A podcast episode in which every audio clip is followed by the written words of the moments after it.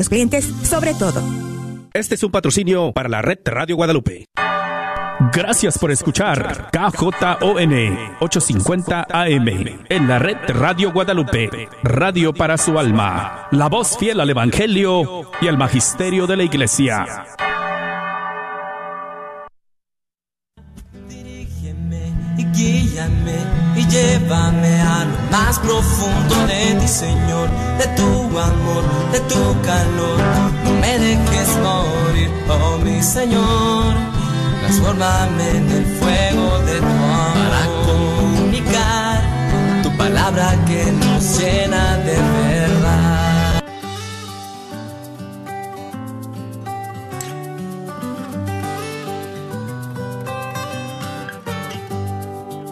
Jesús nos llama a ir al encuentro de su pueblo en todo lugar.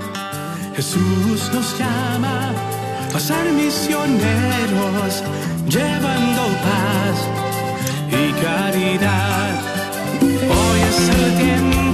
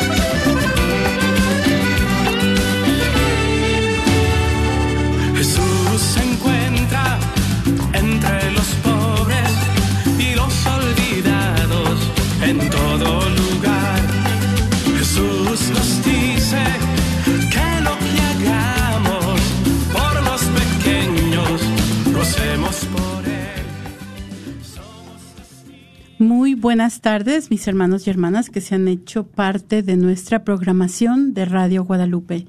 Bienvenidos a su programa Miércoles de Formación Encaminando con Jesús. Y esta tarde tenemos la dicha de contar en cabina con la presencia de Juan Carlos. Juan Carlos Moreno, director de la Oficina de Evangelización y Catequesis y Vida Familiar de la Diócesis de Dallas. Un gusto, un placer, un honor estar aquí con ustedes el día de hoy. Y Patricia Vázquez en los controles. Patricia Vázquez en los controles compartiendo con ustedes esta tarde también. Y su servidora María Beltrán. Y eh, en este miércoles de la vigésimo quinta semana de tiempo ordinario, estamos muy contentos de compartir con ustedes este su programa de donde estamos llevando a cabo un recorrido por las Sagradas Escrituras, específicamente am, de los Hechos de los Apóstoles en esta tarde y esta tarde tendremos, hablaremos un poquito más a fondo del martirio de San Pablo, de la persona de San Pablo, su martirio y sus últimos días en los Hechos de los Apóstoles. Así es de que los invitamos a que no le muevan a ese botón, que se queden con nosotros a lo largo de todo el programa y también los invitamos a que se preparen para contestar a una pregunta que tenemos para ustedes esta tarde.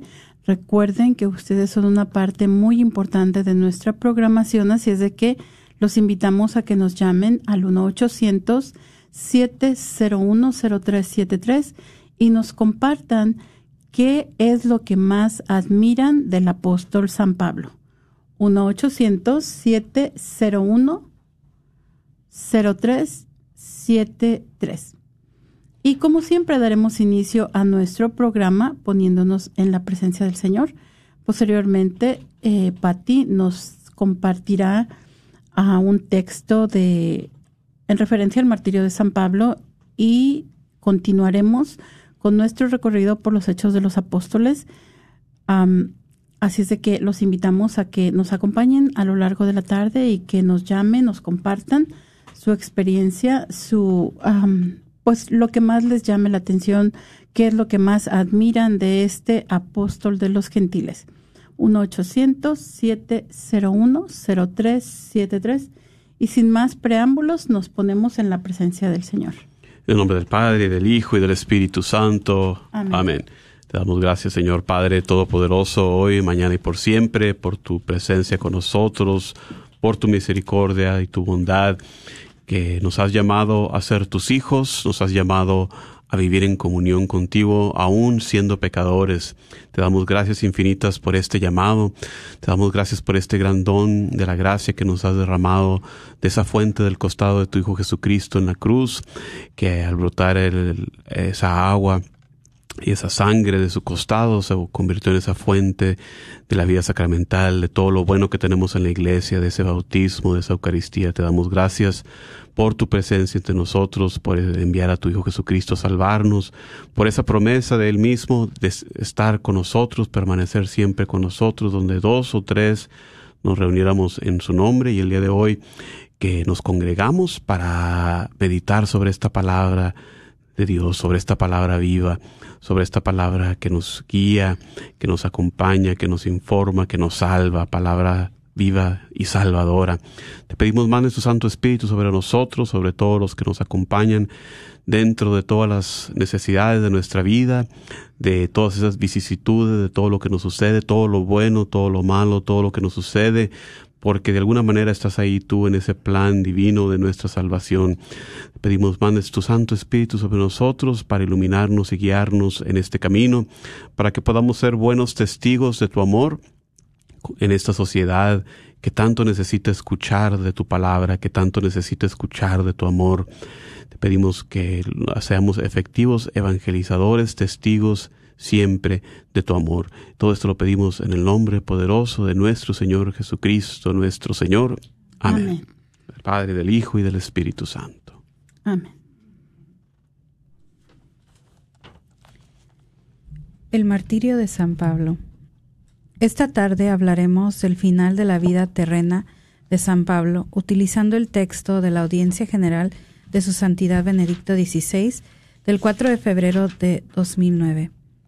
La antigua tradición cristiana testifica unánimemente que la muerte de San Pablo tuvo lugar como consecuencia del martirio sufrido en Roma.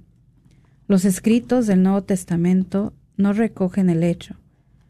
Los hechos de los apóstoles terminan su relato aludiendo a la condición de prisionero del apóstol que sin embargo podía recibir a todos aquellos que lo visitaban. Solo en, el, en la segunda carta de Timoteo encontraremos estas palabras suyas premonitorias porque yo estoy a punto de ser derramado en liberación y ha llegado el momento de desplegar las velas. Aquí se usan dos imágenes. La cultural del, sacrificio del sacrificio que ya había utilizado en la carta a los filipenses, interpretando el martirio como parte del sacrificio de Cristo y la marinera de soltar las, las amarras, dos imágenes que juntas aluden discretamente al acontecimiento de la muerte y de una muerte cruenta. El primer testimonio explícito sobre el final de San Pablo nos viene de la mitad de los años 90 del siglo I y por tanto poco más de 30 años después de su muerte efectiva. Se trata precisamente de la carta que la Iglesia de Roma, con su obispo Clemente I, escribió a la Iglesia de Corinto. En este texto epistolar se invita a tener presente el ejemplo de los apóstoles e inmediatamente después de mencionar el martirio, el martirio de Pedro, se lee así. Por los celos y la discordia, San Pablo se vio obligado a mostrarnos cómo se consigue el premio de la paciencia.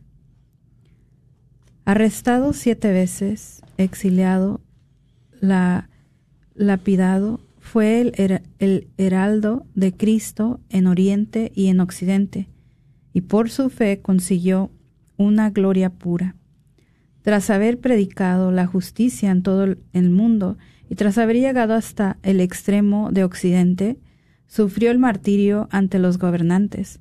Así partió de este mundo y llegó al lugar santo, convertido así en el mayor modelo de, de paciencia.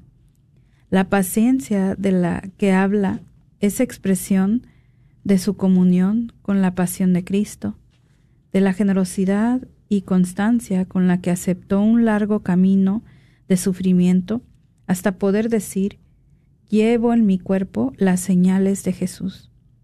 Es muy interesante en la carta de Clemente la sucesión de los nombres de Pedro y Pablo, aunque están invertidos en el testimonio de Eusebio de Cesarea en el siglo IV, el cual, hablando del emperador Nerón, escribe, Durante su reinado Pablo fue decapitado precisamente en Roma, y Pedro fue allí crucificado. El relato está confirmado por el nombre de Pedro y de Pablo, que aún hoy se conserva en sus sepulcros en esa ciudad.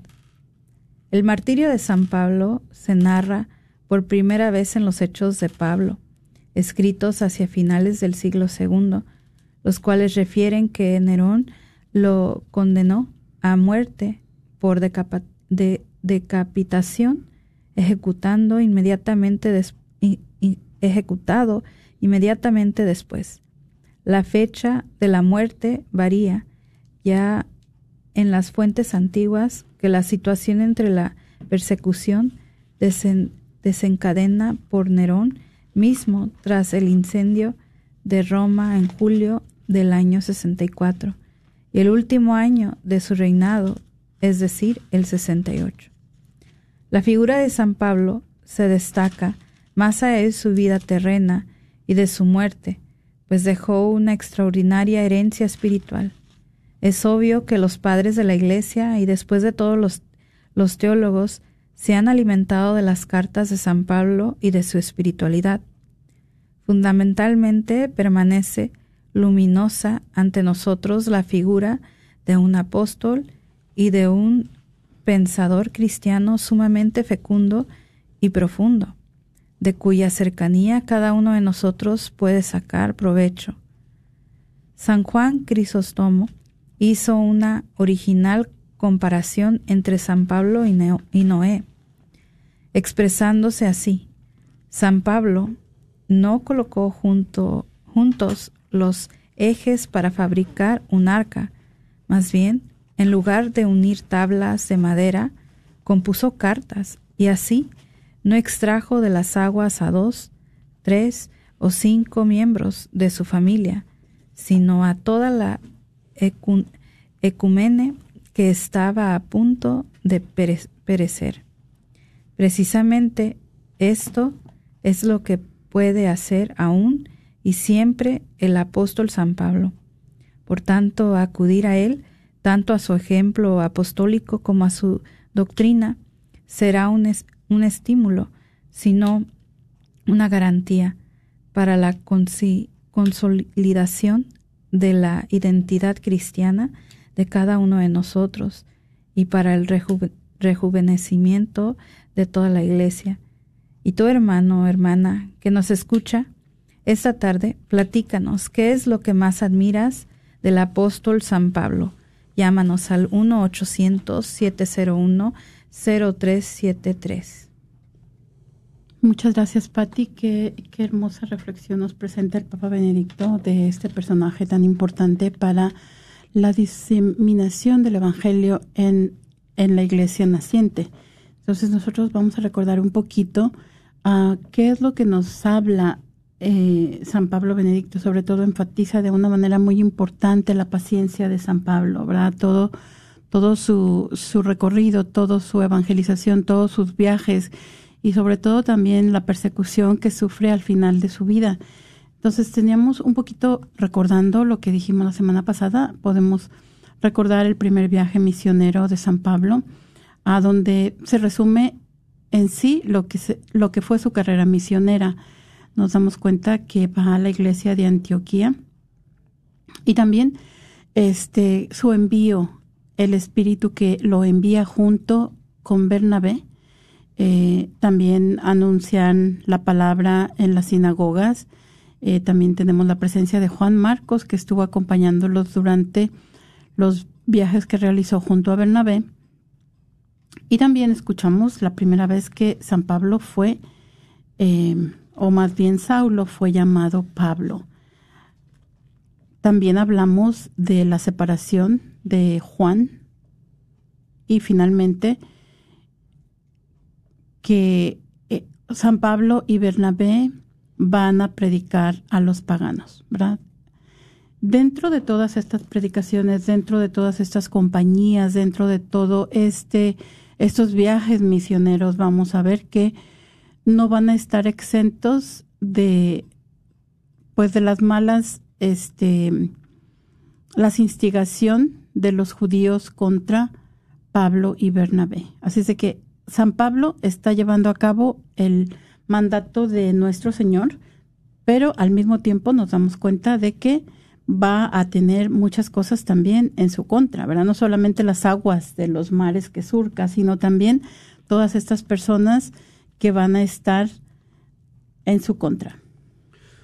Así es, y parte también de lo que compartimos anteriormente, ese vistazo a, lo que fuera el segundo viaje misionero de Pablo, con esa visión que tiene él, eh, una invitación por medio de visión de ir a predicar la palabra de Dios a Macedonia, eh, que, que, se trataría pues ya de, de, lo que es el día de hoy Europa, un traslado de lo que era Asia, ahora eh, se esparce la palabra de Dios hacia lo que es el continente europeo.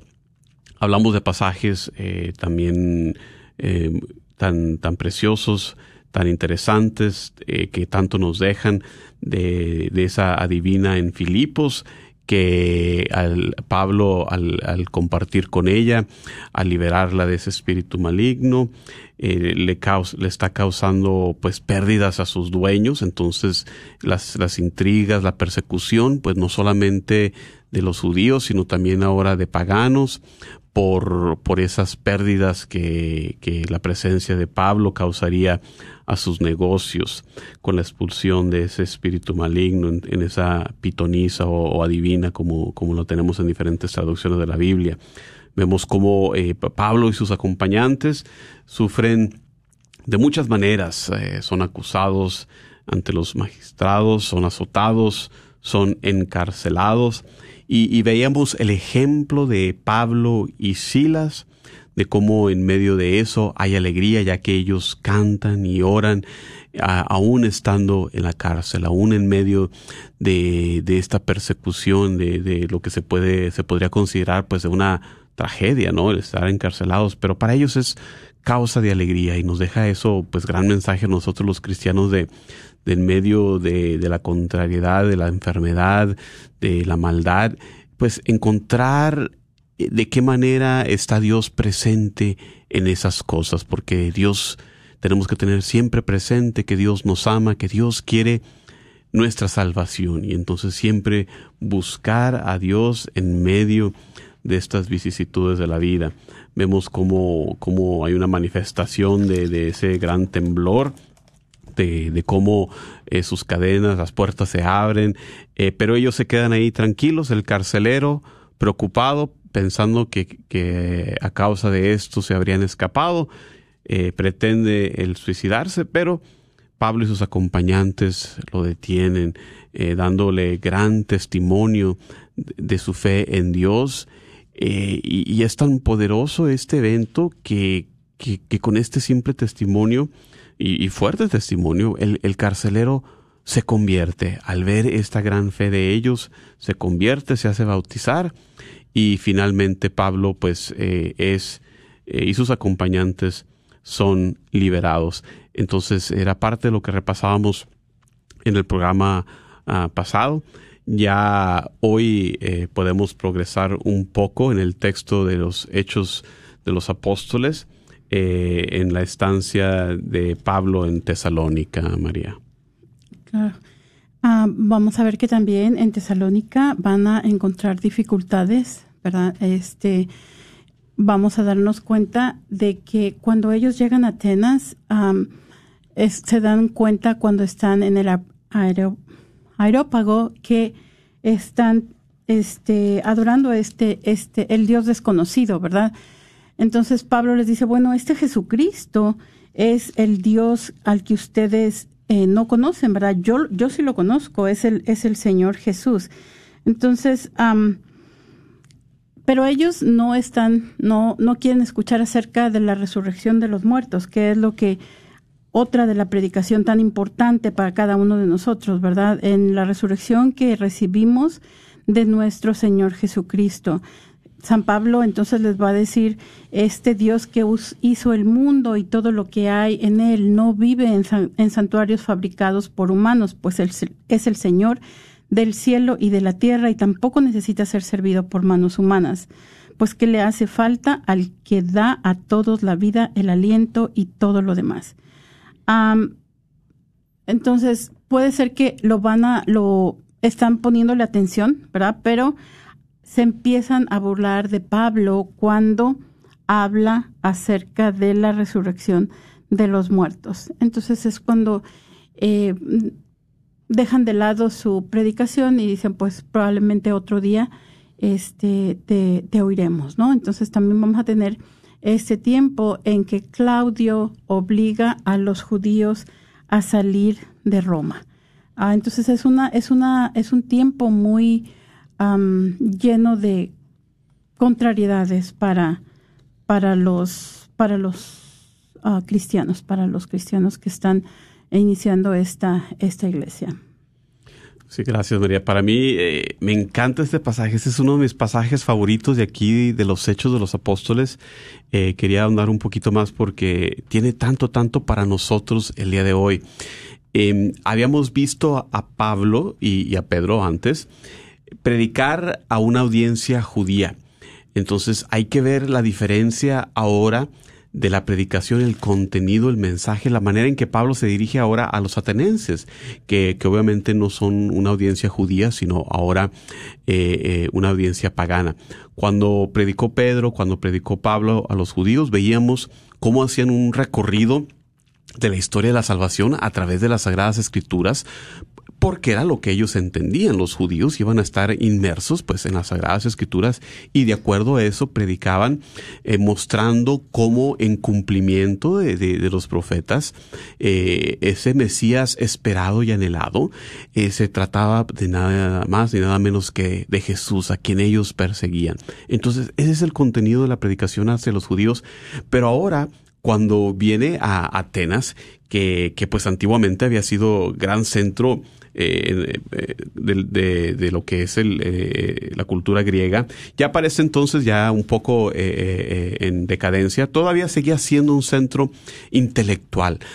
ahí estaban todavía con sede muchas de las escuelas filosóficas de aquella época, los neoplatonistas, los epicurianistas, todo lo que estuviera ahí presente, ahí estaba con sede. Y en el, eh, en el aerópago, como lo mencionabas, pues había la costumbre entonces de que eh, cualquier predicador, cualquier persona que tuviera una, una nueva idea, pues era costumbre que fueran allá a, exponerla y, y, a presentarla ante todos estos maestros. Por eso hasta cierto punto pues se muestran con, con un cierto, eh, cierto interés, ¿verdad? Cuando, cuando Pablo va a predicar.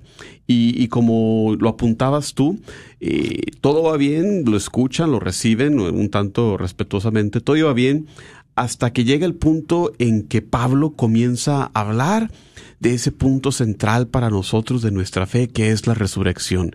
Ya que, como sabemos, nos dice San Pablo, sin la resurrección, si no hubo resurrección, vana es la predicación, vana es mi predicación y vana es nuestra fe. Entonces, para nosotros, punto central. Pero aquí, para, para estos filósofos griegos, cuando llega ese punto, no tiene sentido. Y, es cuando le dicen, mejor vienes otro día a platicarnos de eso. Y, y, yo creo que eh, me toca a veces explicar eso, porque la razón por la que ellos reaccionan así es porque en las corrientes filosóficas, sobre todo del neoplatonismo y relacionadas, em, hay que recordar que había un dualismo donde el, el espíritu era lo elevado, era lo bueno, eh, era lo, lo eterno. Mientras que para ellos, en ese dualismo, el cuerpo, pues era lo malo, era el lado oscuro, era, era lo que detenía al, al espíritu anclado en la tierra. Entonces, al llegar la muerte de la persona humana, dentro de este sistema filosófico, pues se trataba de, una liberación del espíritu para que volviera a ser uno con, no sé, con, con esas creencias que tenían de que el espíritu eh, volvía con, eh, a ser uno con, con la naturaleza o con el Dios, no sé, diferentes corrientes. Entonces no tiene sentido alguno que diga, venga alguien como San Pablo a decir, no, hay resurrección. El, eh, eh, en la muerte se separa el cuerpo del alma, pero con la segunda venida de Jesucristo se va a dar la resurrección de los muertos y se vuelve a reunir el alma con el cuerpo. Para ellos no tiene sentido eso, es una contradicción para ellos. Por eso, por eso lo dice bien eh, por ahí en la primera carta de los Corintios Pablo, que, que predicará a, Cristo crucificado es piedra de tropiezo para los judíos y una locura para los gentiles, precisamente por este eh, pensamiento neoplatonista que tenían ellos. Entonces, eh, aún así, vemos ejemplo, por, eh, por decirlo, de, de, lo que decías, de, de, la paciencia de Pablo. Porque al inicio de este pasaje, en Hechos 17, nos dice en el versículo 16 que Pablo estaba en Atenas y estaba interiormente indignado al ver la ciudad llena de ídolos. O sea que entra Pablo y, como que ya le hervía la sangre de, ver eh, eh, esa ciudad llena de ídolos paganos, todos esos panteones de dioses que ellos tienen. Pero aún así, no, no se puso a despotricar, no se puso a regañar, no se puso a, a denunciar, no, sino que con esa paciencia que, que, es lección para nosotros, aún al ver eso, eh, tiene la realización de decir, bueno, mejor vamos a, entrar y a dialogar con ellos. Vamos a dialogar con ellos y entonces les empieza a, predicar buscando puntos en común, que fue lo que tú mencionaste. Eso, ese, eso que dice él de Dios no, no necesita nada, pues es un punto que tiene de común acuerdo la, filosofía griega y el pensamiento cristiano. Entonces busca un punto en común para de ahí partir a predicarles sobre este Dios que ellos desconocen, que lo honran ahí de manera oscura, de manera eh, pues no muy atinada, eh, pero ese es el mismo Dios que Pablo les viene a compartir. Entonces, para mí, gran lección de la paciencia de Pablo, de para, yo sé que tú lo sabes muy bien que trabajas en, el área de la inculturación del Evangelio, pues nos habla de la necesidad de, de predicar eh, teniendo en cuenta la audiencia, no llegar y imponer, eh, pues ya aquí tengo mi, mi, mi lección, ya tengo mi script, ya tengo, no, sino de conocer bien a la persona primero, no podemos pretender el evangelizar, el compartir la buena nueva con alguien que sin primero conocerles, ¿no, María? Sí, tienes razón. Eh, es, y esto se ha visto, ¿no? De qué manera y este ejemplo que lo que tú nos acabas de hablar lo vemos precisamente plasmado en, en Nuestra Señora de Guadalupe, ¿verdad? Que para, para probablemente para los españoles que le estaban viendo, pues era la Virgen María, pero sin embargo, este Dios plasmó en esta imagen cada uno de los rasgos del evangelio mm. que los que los indígenas habían aprendido de los frailes, entonces definitivamente es una manera es la primera forma en la que nos acercamos a los pueblos, ¿verdad? conociendo este, su identidad, conociendo qué es en lo que tú crees y a partir de esto, cómo podemos encontrar la mejor manera de llevarles el amor de Dios, de inculturar el Evangelio eh, dentro de cada una de las naciones, porque antes que nada tenemos que reconocer Jesús es el primero que se incultura, se viene a nuestra cultura un Dios que se hace hombre, ¿verdad? Y es, es maravilloso todas estas cosas, este, eh, verlas dentro de, no solamente de las Sagradas Escrituras, pero también verlas plasmadas en nuestra tradición de nuestra iglesia. Entonces vemos, decíamos que eh, San Pablo se, se, dirige a Corinto, ¿verdad? Entonces, en este, en este momento habíamos dicho que él se va a encontrar con estas, con Aquila y Priscila. Y aquí en este capítulo, precisamente en el capítulo 18, es donde nosotros sabemos a qué se dedicaba San Pablo, porque hemos dicho que San Pablo se dedicaba a fabricar tiendas y en este capítulo nos dice precisamente al inicio del capítulo 18 que todos los judíos habían recibido la orden de abandonar Roma y Pablo se acercó a Aquila y a Priscila, pues eran de su mismo oficio y se dedicaban a fabricar tiendas. Entonces, este, San Pablo va a continuar con su misión.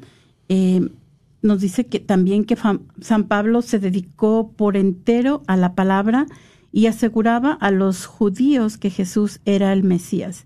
Entonces, algunos judíos sabemos que le respondían con insultos y él hizo lo que Jesús había estipulado en el Evangelio, ¿verdad? Sacudirse el polvo de sus vestidos mientras este, les decía que no tenía nada que ver con lo que sucediera con estas personas, que en lo, en lo sucesivo se va a dirigir a los paganos. Mas el Señor le habla a San Pablo en una visión y le dice que no tema y que siga predicando y que no se calle, le dice, yo estoy contigo y nadie pondrá la mano sobre ti para dañarte, porque en esta ciudad hay un pueblo numeroso que me está reservado. Entonces, San Pablo está escuchando la voz de Dios, definitivamente, está escuchando independientemente como nosotros algunas veces sabemos, pensamos que sabemos qué es lo que tenemos que hacer, ¿verdad? Como decíamos anteriormente en alguna de las otras este, emisiones, nosotros pensaríamos, bueno, pues todo el mundo le tiene miedo a San Pablo, todo el mundo se esconde de San Pablo, pero el Señor definitivamente tiene una idea diferente. Y aquí pasa lo mismo con la ciudad de Corinto, ¿verdad? San Pablo dice, ok, pues me están tratando mal, no quieren recibir la palabra del Señor, yo me sacudo los pies y me voy de aquí, pero el Señor le reitera su misión en ese, en ese lugar, ¿verdad?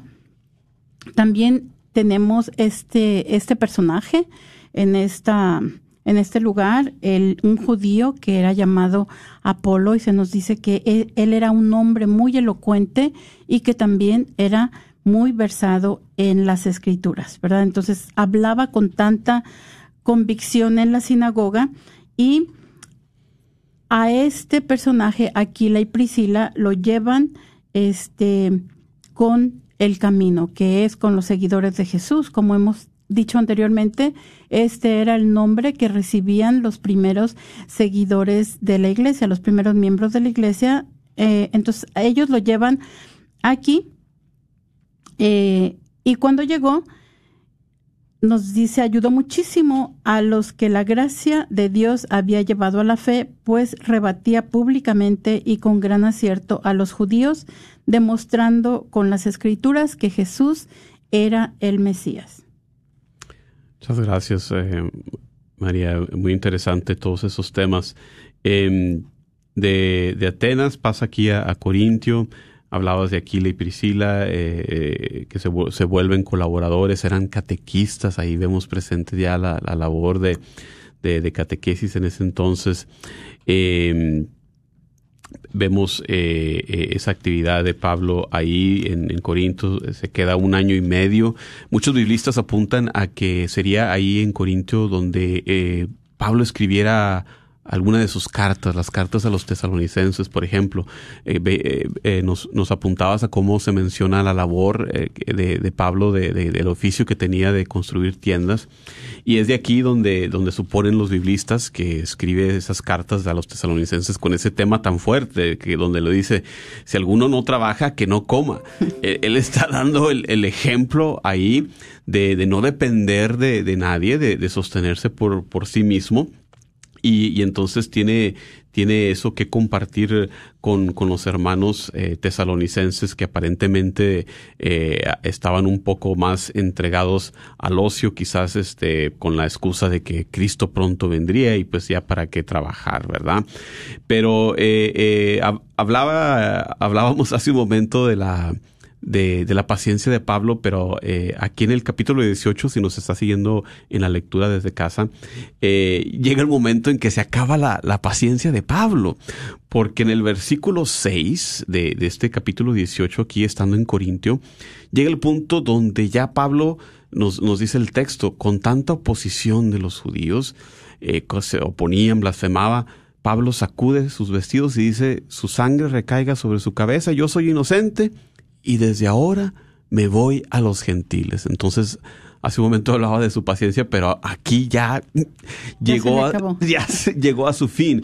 Eh, y, eso pues es de entenderse, ¿no? Con tanto que, que había sufrido, con tanta contrariedad, eh, y, aún siendo pues su propia sangre, su propia gente, pues eh, con, con, con un pesar en el corazón, estoy seguro, dice, pues ya no más. De ahí en adelante yo me, me voy ahora con los gentiles. Y entonces de Corintio eh, eh, va ahora el texto a, narrarnos la actividad de Pablo en Efeso, en Éfeso, donde se encuentra pues con discípulos de, Juan el Bautista. Eh, y, hace esa pregunta, ¿recibieron el Espíritu Santo cuando llegaron a la fe? Y, de, manera sorprendente dicen, pues nosotros ni siquiera hemos oído hablar de, que haya un Espíritu Santo. Entonces, pues había habido una cierta deficiencia, pues catequética, ¿no? Eh, eh, era difícil en aquel entonces eh, el, el compartir la totalidad de la fe. Vimos al final del capítulo anterior 18 que había pasado Pablo que era un año y medio eh, eh, en, lo que era el Corinto. Entonces eh, aquí esos hermanos se habían bautizado pero era el bautismo de Juan.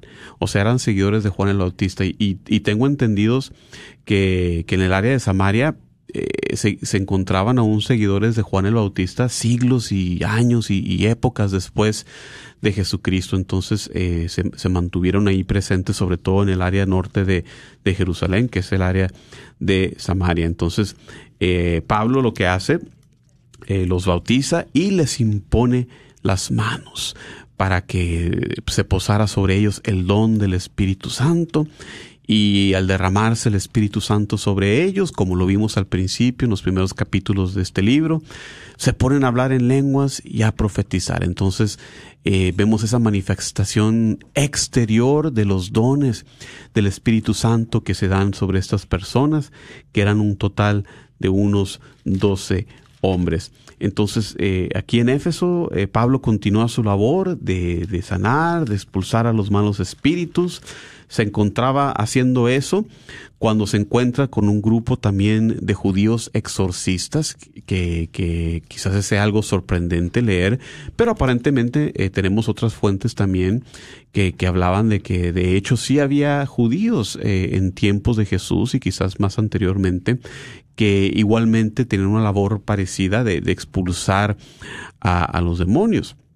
Pero aquí en esta ocasión ellos pretendían hacerlo eh, en el nombre de Jesús y, los demonios, el espíritu malo le responde a Jesús conozco, a Pablo también, pero ustedes, yo creo que su mamá nada más los conoce, ¿verdad? O sea, les dice, ¿quiénes son ustedes? Y entonces eh, yo creo que también ahí está una, una lección para nosotros, ¿no? De siempre de, de, de apegarnos eh, genuinamente al nombre de Jesús, eh, de, resguardarnos en oración, porque su nombre es poderoso, porque su nombre vence a, los demonios, expulsa a, los malos espíritus y, eh, encontramos esa gran lección aquí en este capítulo. Y, finalmente, entre otras cosas que pasa aquí también, pues la acción de, los eh, diferentes orfebres, diferentes personas en contra de Pablo María. Sí, y estamos recordando los hechos de los apóstoles, no, los, no les hemos invitado a que nos respondan a nuestra pregunta. Tal vez algo de lo que hemos comentado esa tarde les ha recordado su admiración por San Pablo y en este momento queremos invitarlos a que nos llamen al 1-800-701-0373 y nos compartan qué es lo que admiran de San Pablo. Y no sé si a ti te gustaría compartirnos algo esta tarde, Patti. Pues yo de San Pablo que admiro, pues obviamente su valentía, que pues él era muy firme, ¿verdad? Y, y pues su gran conversión que tuvo y, y pues es de admirarse que eh, tuvo ese valor de, de, reconocer y esa humildad también muy grande porque no cualquiera, eh, después de, de saber, ¿verdad? Que él estaba equivocado, reconoce que pues no era por ahí y yo pienso que eso también es lo que lo hace más especial a San Pablo, la, la humildad, la humildad que él tuvo de convertir su camino. Gracias, Pati. Juan Carlos. Sí, pues eh, de San Pablo, ¿qué se puede decir? Eh, siempre ah, el, tener un encuentro con, con, el Evangelio a través de los escritos de San Pablo, eh, se dice a través de la historia, ah, tenemos varios ejemplos, ¿no? Que, que siempre deja a la persona eh, convertida, hay un cambio en la persona. Eh, tenemos eh, ejemplo, por ejemplo, de San Agustín, que, que, que al, entre lo que es el ejemplo, la predicación de San Ambrosio y, y el leer las, las cartas de Pablo, eh, como que eh, una nube negra se despeja de su intelecto, de, de, su, de su vida, de su espíritu, de estar metidos eh, en herejías, de, de, de, estar metidos con otros movimientos. El tener un encuentro con, con Pablo, con, con, la palabra de Dios predicada por Pablo y, y como decía, el ejemplo de, de, otras personas, del, del gran obispo eh, Ambrosio y, y, obviamente la intervención también intercesora de, su madre convierte a, personas como San Agustín. Y a través de la historia eh, hay así muchos ejemplos de, de las personas que, que se ponen a, seriamente mm, considerar lo, lo, que predica Pablo, eh, siempre nos deja cambiados, siempre uh, deja una honda huella en, en, en nuestra vivencia, María. Y, y, retomando, gracias Juan Carlos, retomando lo que nos dice Patti, cómo tener la humildad para reconocer que está mal, porque vamos a ver, por ejemplo, Juan Carlos nos dice, nos habla de San Agustín, ¿no? Y San Agustín claramente, este, en sus confesiones, él nos dice, ¿verdad? Yo estaba mal, eh, porque hacía cosas que no estaban bien, ¿verdad? O sea, por ejemplo, creo que cuenta que entraban a los vergeles a comer las frutos, no, no tenían necesidad de hacerlo, pero se metían solo porque era algo que pues les llamaba la atención. O por decir también cuando decimos, Dios hazme casto, pero todavía no, espérate otro poquito, ¿verdad? Y sin embargo, San Pablo tiene una conversión no de algo malo, sino de algo bueno, ¿verdad? Porque en verdad lo que él, lo que él estaba haciendo o lo que él tenía era un celo profundo por Dios y por, por su pueblo, ¿no? Por, porque se conservara esta fe de ese Dios, este, que nosotros conocemos como el Dios del Antiguo Testamento, pero este Dios que había, se había revelado a este pueblo y que había caminado con el pueblo y que finalmente el pueblo reconocía todo su amor, todo su poder, toda su majestad. Eh, y de, y de esta, de esta uh, creencia en este, en este Dios, entender para él solamente al, un paso más arriba, ¿verdad? No, no que eso está mal, pero sino que un, un paso más arriba, la revelación a través de nuestro Señor Jesucristo. Y yo creo que eso es un poquito diferente, ¿verdad? En cierto sentido. Es como, como no sé, no sé ni, ni cómo explicarlo, porque no es como que estoy haciendo el bien, estoy peleando por Dios, estoy haciendo lo posible porque se reconozca la revelación de este Dios y ahora tengo el encuentro con ese rostro amoroso de Dios que es Jesucristo y reconocer, ¿verdad? En, entrar completamente en esa, en esa conversión. Así es de que los invitamos a que nos llamen y que nos, y que nos platiquen. Ustedes también, ¿qué es lo que, qué es lo que admiran de este personaje tan maravilloso que nos trae este nos trae esta revelación de, de Dios en la iglesia naciente.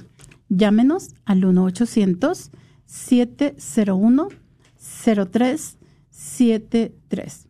Y dentro de su tercer viaje misionero a San Pablo se dirige a Grecia, ¿verdad? Entonces, dentro de esta, este viaje nos vamos este, a dar cuenta que van a celebrar la Eucaristía en un domingo en Troade. Y nos dice que eh, estaban reunidos celebrando la fracción del pan y Pablo comenzó su discurso. aparentemente el discurso se prolongó hasta la medianoche y había muchas lámparas encendidas en el piso superior donde estaban reunidos. Había un jovencito que estaba sentado al borde de la ventana y como Pablo no terminaba de hablar, el sueño acabó por vencerle. Se quedó dormido y cayó desde el tercer piso y lo recogieron muerto. Entonces, ¿qué es lo que va a suceder aquí? Pablo baja, se inclina sobre él, lo toma sobre sus manos y les dice a todos que no se alarmen porque su alma está en él y subió de nuevo, partió el pan y comió y siguió conversando con ellos hasta el amanecer. Entonces, ¿cómo hablar de Dios este con ese corazón enamorado? Pues se olvida completamente del tiempo, ¿verdad? Y aquí una vez más y también en las, en las este, instancias que tú nos compartías, Juan Pablo, nos damos cuenta cómo los apóstoles, los discípulos del Señor, van a continuar con su misión. Desde, lo vemos con las sanaciones, los vemos con la expulsión de demonios. Aquí tenemos un ejemplo de, de resucitar a un muerto. Este, entonces es, es maravilloso ver cómo la iglesia continúa el ministerio de Jesucristo y también es, es importante que cada uno de nosotros recordemos que cada, que cada bautizado tiene esa comisión de seguir predicando el mensaje de amor de Dios, de seguir predicando este, las buenas nuevas a todas las personas con las que nos encontremos, ¿verdad? Entonces, San Pablo se, se, dirige a Jerusalén. Eh, ahora cree que es el momento en el que él debe de ir a Jerusalén, pero los, este, los hermanos le aconsejan que no, que no es, que no es el momento de ir a Jerusalén. El, el espíritu lo impulsa, pero este, nos vemos este, este personaje Agabo que le dice, que le dice a Pablo, en su propia persona nos dice se ata con un cinturón los pies y las manos y le dice que el Espíritu Santo dice, así atarán los judíos en Jerusalén al dueño de este cinturón y lo entregarán a los paganos.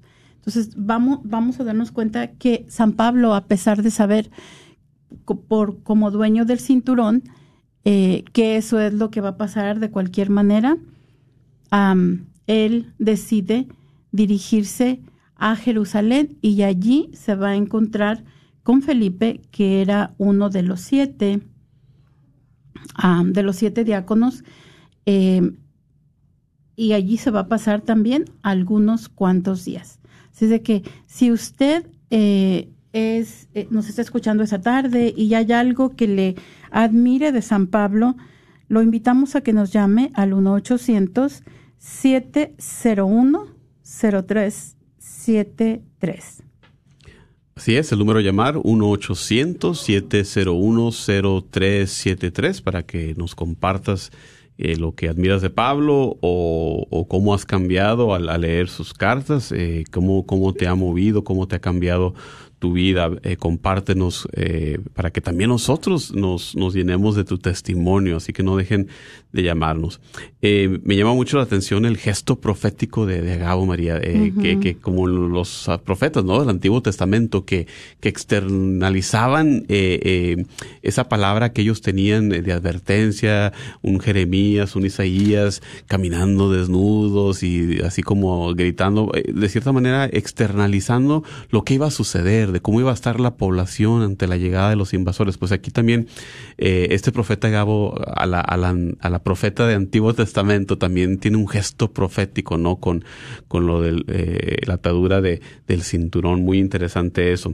Eh, continuando con, con, nuestras consideraciones, eh, vemos que Pablo es arrestado. Dentro de, de, esos tumultos que, que se encontraba en, camino a, a, Jerusalén y entonces es arrestado, da otro discurso, da otra predicación. Eh, se da también por ahí eh, una vez más la, la, narrativa de, de la conversión de Pablo, que, hemos dicho que aquí Lucas nos la comparte tres veces. Esa es, una manifestación tan, tan grande que, que, tres veces eh, y con eh, un poco de diferentes detalles nos comparte Lucas eh, este gran evento de la conversión de, de, Pablo. Y es aquí también donde nos, nos enteramos que, que Pablo es efectivamente eh, la razón por la cual es ciudadano romano es por nacimiento, porque él había nacido en la provincia de Tarso, María. vamos a ver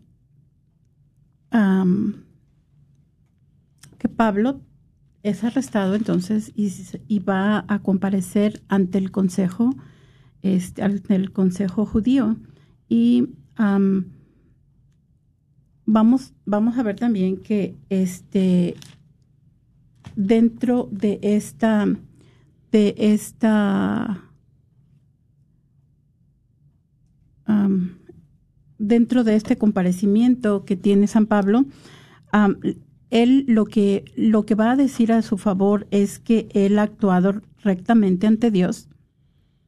Eh, entonces nos dice que dentro de esta audiencia, Ananías le ordena a los asistentes que golpeen a Pablo, pero San Pablo les responde que Dios lo va a golpear a ellos, ¿verdad? Paredes blanqueadas, porque estás, están ahí sentados para juzgarme según la ley y tú violas la ley ordenando que me golpeen. Pero sin embargo, Pablo no se da cuenta que estaba hablándole al antiguo sacerdote, ¿verdad? Al, perdón, al sumo sacerdote. entonces, una de las, ah, podemos decir, algo muy inteligente, pero audaz de parte de Pablo es que él va a dividir a los fariseos y a los saduceos, que eran los que compartían, que eran los que conformaban el Sanedrín, porque él sabía que los saduceos no creían en la resurrección de los muertos. Sin embargo, los fariseos sí creían. Y otra cosa en la que no creían los saduceos era en la, la existencia de los ángeles y de los espíritus. Así es de que esto es lo que él va a utilizar. Y les dice, hermanos, yo soy fariseo y soy hijo de fariseos y ahora me están juzgando a causa de nuestra esperanza, a causa de la resurrección de los muertos. Y, una vez que él hizo esta declaración, nos dice que se originó una gran discusión eh, entre fariseos y saduceos y dividió a la asamblea, ¿verdad? Entonces, finalmente nos dice que los, los maestros, eh, los fariseos se pusieron de pie y afirmaron que no encontraban nada malo en ese hombre, que tal vez haya hablado un espíritu o un ángel. Pero la discusión nos dice que se hace tan violenta que el capitán tuvo miedo de que despedazaran a Pablo y ordenó entonces que vinieran los soldados, sacaran a Pablo de allí y lo, y lo regresaran a la fortaleza. Y aquella misma noche, el Señor se acercó al a Pablo y le dijo, ánimo, así como has dado testimonio de mí aquí en Jerusalén, también tendrás que darlo en Roma. ¿verdad? Entonces la, la misión de San Pablo no termina aquí, no termina con sus encarcelamientos. La misión de San Pablo y sobre todo tan maravilloso que es la presencia de Dios, ¿verdad? La presencia constante de Dios dentro de la misión de San Pablo. También sabemos que le ponen una emboscada, pero se entera su sobrino, ¿verdad? Que, que este, dentro del camino cuando, cuando lo lleven han estado em, planeando que lo van a, lo van a le van a poner una emboscada, ¿verdad? y después vamos a ver posteriormente que, que también van a llevar a Pablo ante el gobernador Félix. Qué interesante lo, que mencionas, María. Eh, ese breve, relato de, cómo Jesús alienta a Pablo, que, es testimonio de, otra aparición de, del Jesús resucitado. Y, qué bonito lo, que mencionabas, eh, que el, saber que, que continúa haciéndose presente, manifestándose en la vida de Pablo, dándole aliento. Y, y, así es nuestro Señor con nosotros, eh, eh, dándonos los, todo diferente tipo de ayuda, nos ha dejado eh, el aliento de su presencia en la Eucaristía, que, que para nosotros los fieles debe de, ser igual sentir que, que, que, Pablo tuvo en aquel entonces, porque ahí se manifiesta su amor. Eh, llegamos a ese encuentro sobre todo en la Eucaristía, pero también aquí en su palabra, cuando, cuando la estamos meditando, cuando la leemos de manera orante, debe de ser también aliento para nosotros en nuestras vidas, así como lo fue para Pablo, ese encuentro con Jesús resucitado, también así lo es para nosotros en, en nuestros días. No, no, no debemos de sentirnos desamparados porque no, no es así de, de ninguna manera. Y, pues siguiendo eh, en este tema, eh, se encuentra Pablo ante el, el Sanedrín. Eh, como lo mencionabas, ante esa junta, estamos considerando capítulos 23 y ahora entrando ya al capítulo 24, en cautividad aquí en Cesarea. Después del gobernador o el procurador Félix, se, da este proceso ante él y más después viene Porcio Festo, eh, que, lo deja que, se sazone un, rato más ahí en prisión a Pablo por, querer quedar bien con los judíos. Entonces, a pesar de todo, eh, eh, de no haber razón, de no haber motivo, pues lo mantiene ahí en la cárcel. Y, ya llegando pues hacia la recta final de, los hechos, pues eh, vemos los eventos de, su traslado al, al, al, Pablo haber apelado al César, pues eh, finalmente, esto lo vemos en el capítulo 25, no les queda otra a, estas personas más que trasladarlo al ser ciudadano romano y no dejen de leer esos últimos capítulos donde, donde se encuentra eh, donde, en, en, en, naufragio, en una isla, eh, eh, donde Lucas nos da también muchos detalles de eso. piensen que también estuvo ahí él presente por, por los detalles tan personales que nos da de su naufragio. En la isla de Malta, cómo lo tratan los habitantes, lo reciben muy bien. Entonces no dejen de leer eso y, culminando pues eh, con la con la llegada de Pablo a, a, esparcir el Evangelio, como lo había dicho los Hechos de los Apóstoles, hacia los confines del mundo, es decir, hacia, hacia la capital del Imperio Romano. Eh, es donde culmina aquí la narrativa de los Hechos, María. Muchas gracias, Juan Carlos. Eh, entonces les damos, les damos las gracias a todos ustedes que nos acompañaron esta tarde. Eh, gracias a todos eh, los que nos acompañan a través de la página de, Facebook y a través de las ondas benditas de Radio Guadalupe. A Patti, ¿nos, nos quieres este, despedir en oración? Sí, hagamos la oración, que la van a estar viendo en, a través de sus pantallas en Facebook. Muy bien. Dice, Virgen Santísima de Guadalupe, Reina de los Ángeles y Madre de las Américas, acudimos a ti hoy como tus amados hijos. Te pedimos que intercedas por nosotros con tu Hijo como lo hiciste en las bodas de Cana. Ayúdanos a llevar la paz de Jesús a nuestra tierra y a nuestros corazones. Acudimos a ti con confianza, sabiendo que realmente eres nuestra Madre compasiva, la salud de los enfermos y la causa de nuestra alegría. Refúgianos bajo el manto de tu protección, manténnos en el abrazo de tus brazos y ayúdanos a conocer siempre el amor de tu Hijo Jesús. Amén. Amén. Radio Guadalupe, radio para